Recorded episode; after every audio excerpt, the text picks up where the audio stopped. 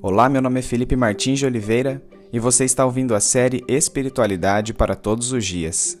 A reflexão dessa semana encontra-se nos seguintes textos bíblicos: Mateus 5, de 1 a 16 e Lucas 6, de 17 a 26, e corresponde à semana 14 do Guia Devocional do Evangelho segundo Mateus, Marcos e Lucas, cujo título é O Sermão do Monte, parte 1. Vamos à leitura dos textos bíblicos. Mateus 5, de 1 a 16. Vendo as multidões, Jesus subiu ao monte e se assentou.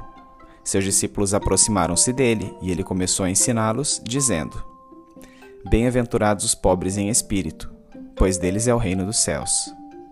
Bem-aventurados os que choram, pois serão consolados. Bem-aventurados os humildes, pois eles receberão a terra por herança. Bem-aventurados os que têm fome e sede de justiça, pois serão satisfeitos. Bem-aventurados os misericordiosos, pois obterão misericórdia. Bem-aventurados os puros de coração, pois verão a Deus. Bem-aventurados os pacificadores, pois serão chamados filhos de Deus. Bem-aventurados os perseguidos por causa da justiça, pois deles é o reino dos céus. Bem-aventurados serão vocês quando, por minha causa, os insultarem, os perseguirem e levantarem todo tipo de calúnia contra vocês. Alegrem-se regozijem-se, pois grande é sua recompensa nos céus, pois da mesma forma perseguiram os profetas que viveram antes de vocês. Vocês são sal da terra, mas se o sal perder o seu sabor, como restaurá-lo? Não servirá para nada exceto para ser jogado fora e pisado pelos homens. Vocês são a luz do mundo. Não se pode esconder uma cidade construída sobre um monte. E também ninguém acende uma candeia e a coloca debaixo de uma vasilha ao contrário, coloca em lugar apropriado, e assim ilumina todos os que estão na casa. Assim brilha a luz de vocês diante dos homens, para que vejam suas boas obras e glorifiquem ao Pai de vocês, que está nos céus. Lucas 6, de 17 a 26 Jesus desceu com eles e parou num lugar plano. Estavam ali muitos dos seus discípulos e uma imensa multidão procedente de toda a Judéia, de Jerusalém e do litoral de Tiro e de Sidom, que vieram para ouvi-lo e serem curados de suas doenças. Os que eram perturbados por espíritos imundos ficaram curados e todos procuravam tocar nele, porque dele saía poder que curava todos. Olhando para os seus discípulos, ele disse: Bem-aventurados vocês, os pobres, pois a vocês pertence o reino de Deus. Bem-aventurados vocês que agora têm fome, pois serão satisfeitos. Bem-aventurados vocês que agora choram, pois haverão de rir. Bem-aventurados serão vocês quando os odiarem, expulsarem e insultarem, e eliminarem o nome de vocês, como sendo mal, por causa do Filho do Homem. Regozijem-se nesse dia e saltem de alegria, porque grande é sua recompensa no céu, pois assim os antepassados deles trataram os profetas. Mas ai de vocês, os ricos, pois já receberam sua consolação. Ai de vocês que agora têm fartura, porque passarão fome. Ai de vocês que agora riem, pois haverão de se lamentar e chorar. Ai de vocês quando todos falarem bem de vocês, pois assim os antepassados deles trataram os falsos profetas.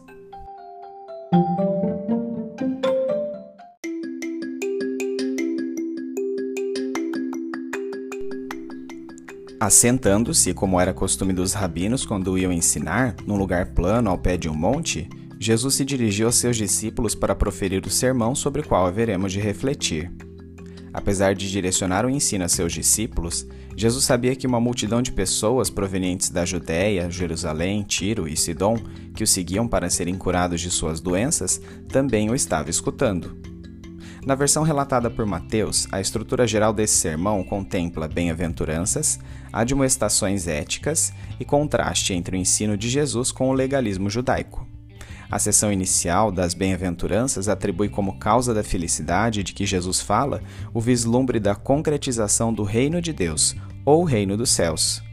As demais recompensas listadas nos versículos seguintes ecoam este reino, constituindo paralelismos de sua figura, como receber a terra por herança, ver a Deus ou ser chamado filho de Deus, ou retratando seus atributos, consolo, satisfação e misericórdia.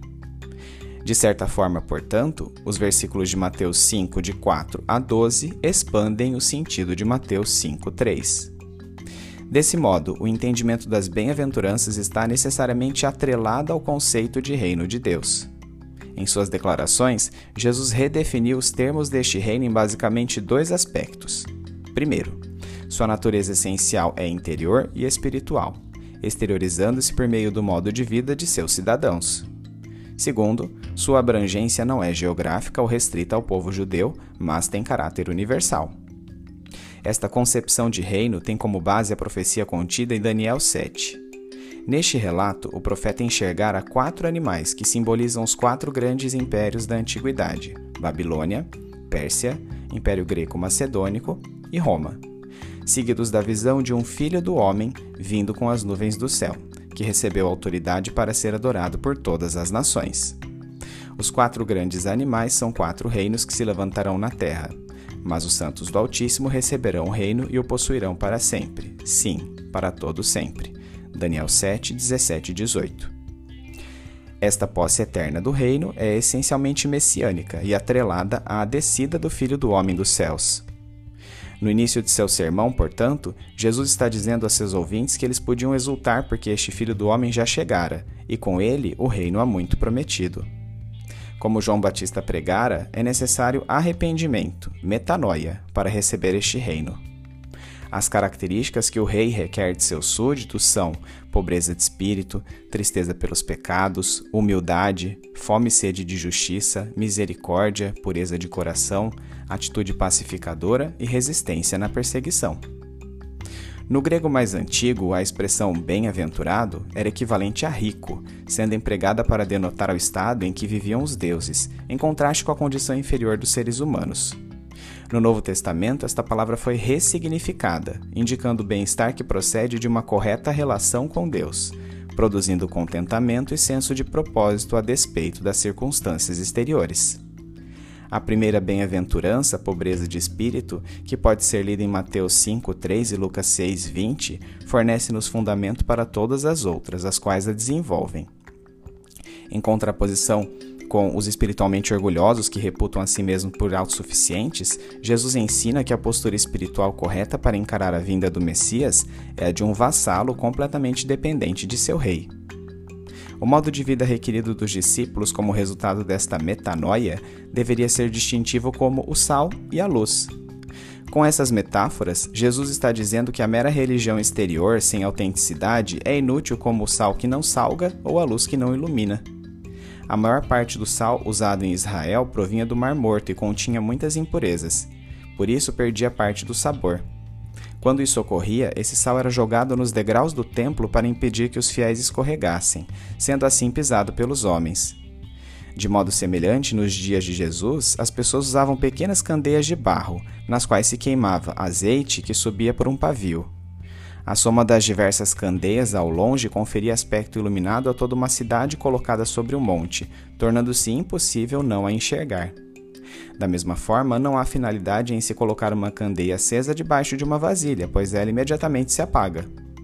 À semelhança da luz visível, devemos brilhar perante as demais pessoas por meio da prática de boas obras, de maneira que as levemos a uma maior proximidade de Deus. Por fim, é importante salientar que a realidade do reino de Deus é a de inversão de valores. Enquanto os pobres de espírito são agraciados por este reino, os ricos, fartos, alegres e benditos receberão juízo, pois gabam-se de sua iniquidade, acreditando que não serão julgados por suas más ações. Jesus está dizendo que a indiferença à chegada do reino de Deus é indesculpável, tendo em vista as obras que ele, como Messias, realizou.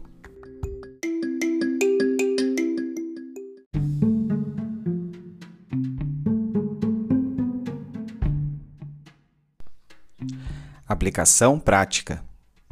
A mensagem central das bem-aventuranças é que o Messias vai ao encontro dos humildes, pobres, necessitados de justiça, misericordiosos, puros e perseguidos, os quais, mesmo padecendo de circunstâncias exteriores desfavoráveis, alegram-se interiormente com sua vinda.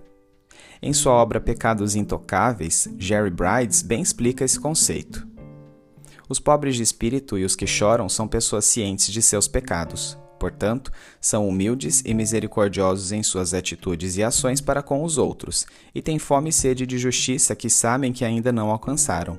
Em tudo, apresentam um comportamento diferente da pessoa orgulhosa e hipócrita que se acha moralmente superior. São eles e não os que se acham melhores do que os outros que o Senhor Jesus chama de bem-aventurados. Em sua obra A Conspiração Divina, Dallas Wheeler, por sua vez, bem descreve a natureza das mudanças que são induzidas por este reino. Eu morava quando criança numa região do sul do Missouri, onde a eletricidade só era disponível na forma de raios.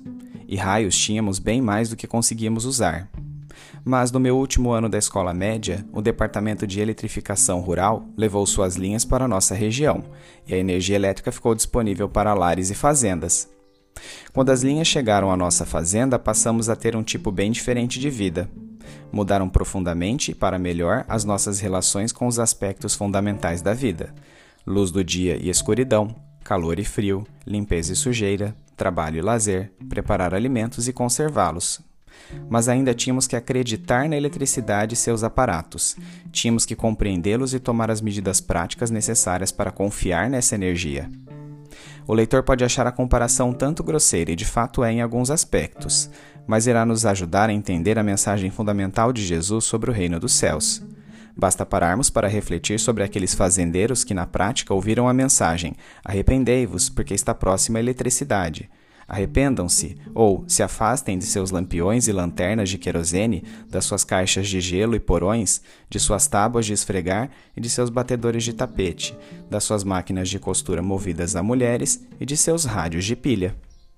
A energia que poderia melhorar bastante suas vidas estava bem ali perto deles, e bastava tomar algumas medidas relativamente simples para poder utilizá-la. Por estranho que pareça, alguns não aceitaram. Não entraram no reino da eletricidade.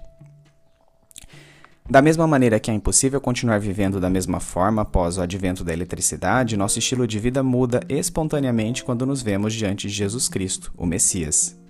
Ainda que sejamos indivíduos pouco expressivos e estejamos sob adversidades externas, ele nos dá a importante incumbência de tornarmos visível, através de nossas boas obras, um Deus que é invisível. O que nos moverá ao cumprimento desta missão é o senso de propósito que ele nos confere e a capacitação do Espírito Santo.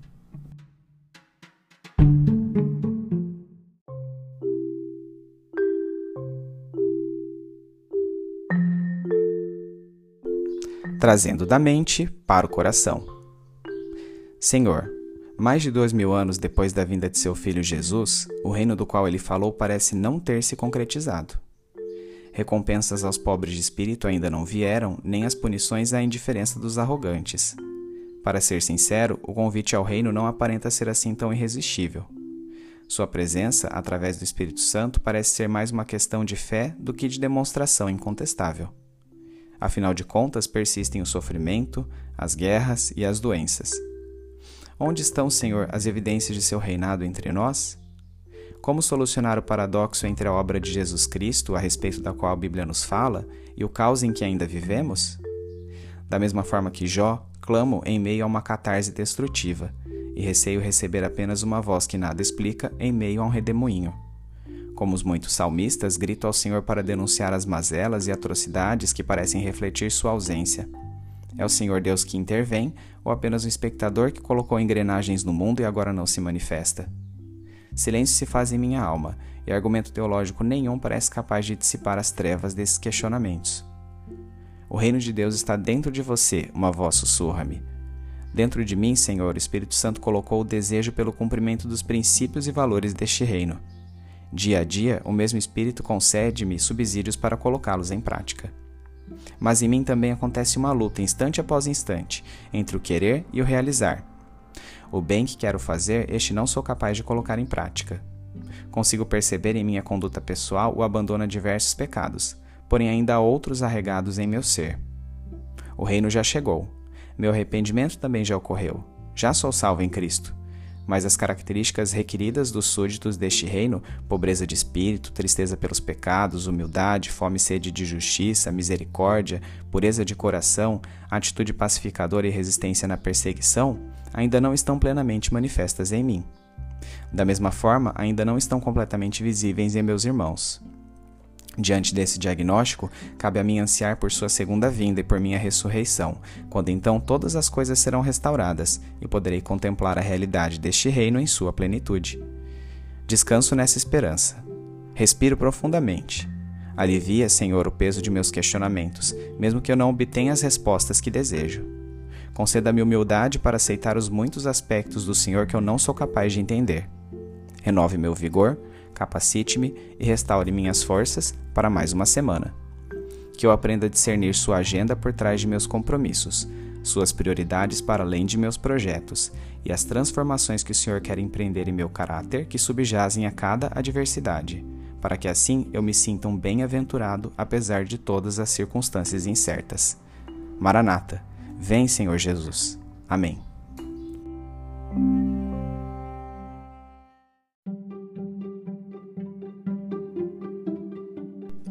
Medite mais sobre este texto ao longo da semana.